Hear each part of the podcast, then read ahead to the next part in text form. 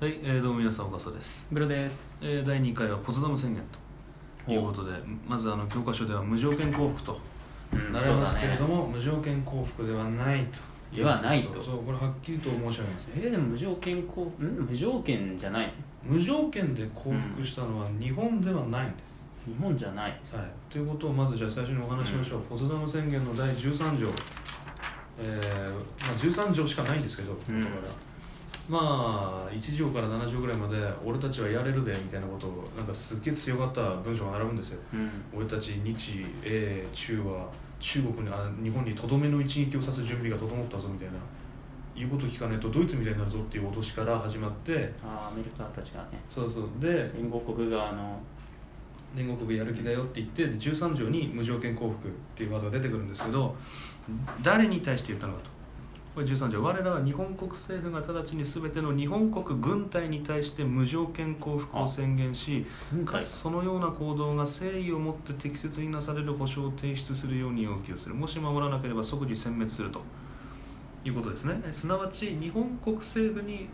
無条件降伏を言い渡したのではないんですねまあ、そうなんだ。えー軍隊に対して無条件降伏をするように言ったんですあねでも、その時って軍隊が握ってたんじゃないんですか、えー、と軍隊は握ってないですね握ってないんだ。軍部軍部って言うんだけど、うんえ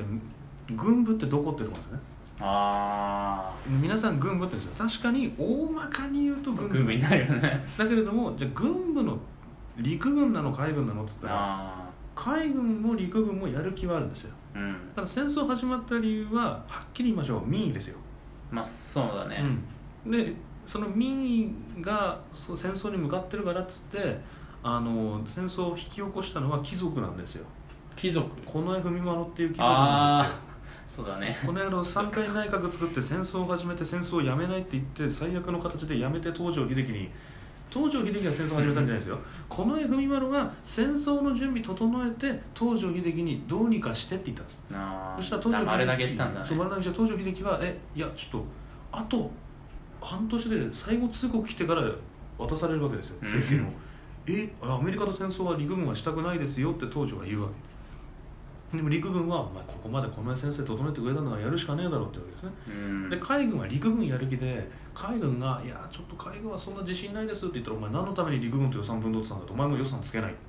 言われちゃうわけああそれだとやるしかなくなるそねうそうそうこうやってお互いがお互いの首を絞めていった結果戦争になったんですよああそうなんだそうだから意味わかんないですね海軍はミッドウェーの海戦で勝ったけどハワイ諸島の占領はしないんですようんでさらにあの中国はどこまでも戦線を拡大してあの和平交渉は一切しないんですようね、んでなんだかわかんないけど南に行くんですよ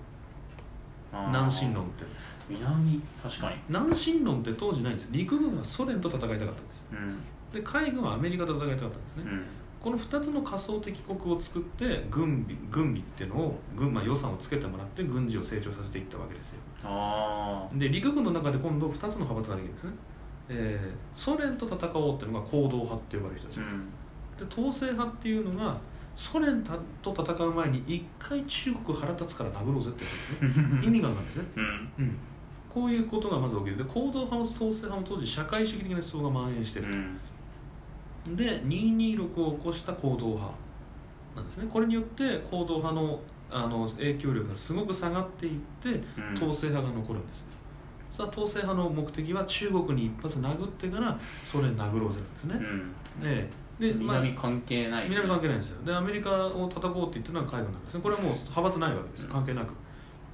でなんだか知んないけど突如として石油が欲しいとうん思うわけですね考えてみればあのアジア解放とかもあるもんあれですよアジア解放って後から出てくるんですよあれ43年ですかね大東亜共栄あもう攻めた後に行ったってことそうなんです後から出てくるんですよ後から後から出てくるんですこの意味のわからない ABCD 包囲網って習いますねうんアメリカ、ブリティッシュ、チャイナダッチオランダですね、えー、4カ国と戦ったわけですよで超大国2 国敵に回して、えーいつまでもゲリラで戦う中国がいてであのしょ島だけ押さえてオランダってのがいるわけですね四方面からって4方面が戦うんですよ地獄絵図だなこれが負けた理由ですね、うんはっきり言うとちゃんと戦争をしようってことなんですようんうん、なんでこんな戦線ばっか拡大していったんだとこれは要は目的がないんですよ戦争うんにで意味わかんないまま戦争をやってなんか腹立つから殴ろうぜ日本軍最強だからあの喧嘩っ早いやつですねなんだあいつガンつけてきやがったっつって殴ったらあのそのグループと殴り合ってたらなんかちょっと終わったらさなんか別のチームまたあいつガンつけてきやがったってどんどんどんどん敵を作っていっなあた結果ですね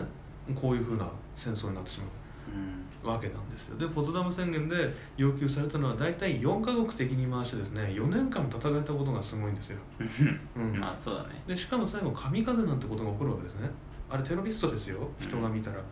アメリカからすると自分の国のために自分の命を進んで落とすという日本人のこの文明観特殊あのまあ怖いよ性な質が全く理解できなかっ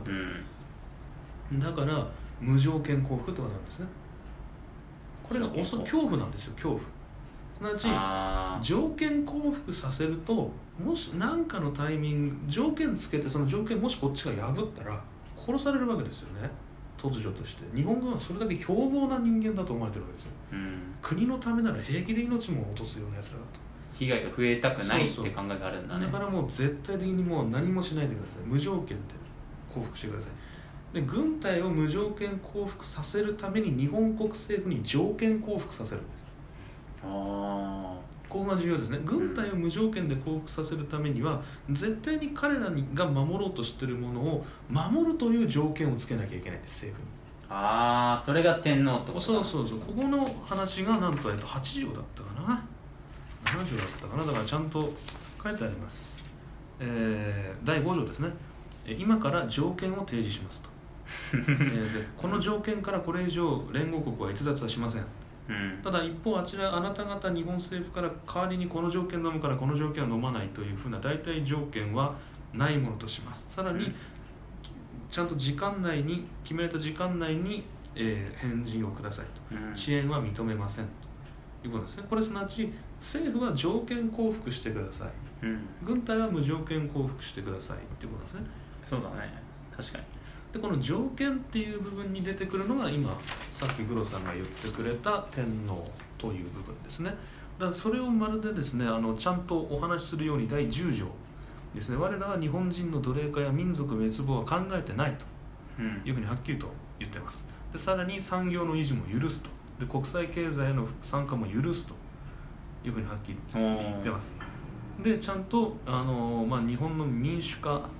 民主主義的傾向の復活強化うんと言論と宗教思想の自由および基本的人権の尊重を我々連合国はえー示したいとあであこれがもし達成されたら連合国は占領をやめて日本から撤収しますとちゃんと条件はこれだけありますこの条件さえ守っていただいて達成されれば我々は撤収しますだから軍隊は無条件降伏してください、っていうふうに言うわけああじゃあこれ憲法 特に作っちゃっても別に構わないってことだもんね自分たちでそうです全然なんつうか憲法どころか別にか彼らが求めてるのは民主主義的傾向の復活強化なんですようん民主主義に教わったと思ってますねあの戦後それまでの民主主義がなかったとうでん関係ないですね民主主義的傾向ですから花から民主主義はあったんだと、うんこの傾向の復活および強化してくださいっていうふうに言ってるわけです民主主義が戦前になかったとは書いてないですねじゃあ最初の頃に戻れって言ってそるよううなも対んだも象んデモねクラシーまで戻ってくださいなんですよねで言論思想および思想の自由と宗教かおよび基本的人権の尊重を確立してくださいということですで言論の自由は確かにえー戦中はなかったと言ってもいいでしょそううだねね、で宗教および宗教の自由という部分はこれは、えーっとですね、国家神道というものが国家宗教と解釈されてたから言われます実あー際のところキリスト教徒はいましたしイスラム教徒もいますそうだねいたね非常に面白い話でだけどあの天皇もまたあるもんね天皇もありますよだからそれこそ行動派とか統制派にものすごい影響を与えてた大川修明っていう思想家がいるんですこの人大東亜共栄圏作ろうって言った人なんですけどうんこの人イスラム教研究者なんですよねなんですよだからすなわち宗教上のこの対立は存在しないうんわけですで思想の自由っていうのはこれは何の自由かって共産主義を考える自由ですねああ治安維持法以外で取り締まられてるものはないですから共産主義自由共産主義者の自由を考えようまあ戦中は自由主義者も取り締まられてましたから、まあ、それもありますけども何よりも共産主義の自由です共産主義ねあそれはアメリカが認めちゃうアわけメリカはまあそういう意味合いも持ってます含めてあで基本的人権の尊重っていうのはあの戦前の、えー日本は、えー基本的人権がないすなわちもう人権保障なんて憲法でしてないと思ってたんですね、うんただ実際大日本帝国憲法では憲権利の保障はしてますあうんだからまあそれも復活してくださいっていうお話なんですああすなわち、えーいろんな誤解をあの教科書の無条件降伏というとなんかもう日本はボコボコにされて負けたんだって言いますけれども実際全然違うわけであのアメリカや各国からしたらこんなに面倒くさい国はないわけですようんドイツなんてすぐ降伏したぞベルリンまで行ったらうん沖縄であれだけ死んだけどなんだか知んないけど爆弾持って突っ込んでくるやつがいる わ国民が飛行機ごとやってくるわと、きね、国民が立ち上がってなんなら女性と姫より学徒隊が武器持ってやってくるわってんでこんなになんかラもうなんか鬼に見えたそうですね国民全員が戦ってくるみたいなもんだもんうねんそうそう1億総動員って本気なんだこいつっ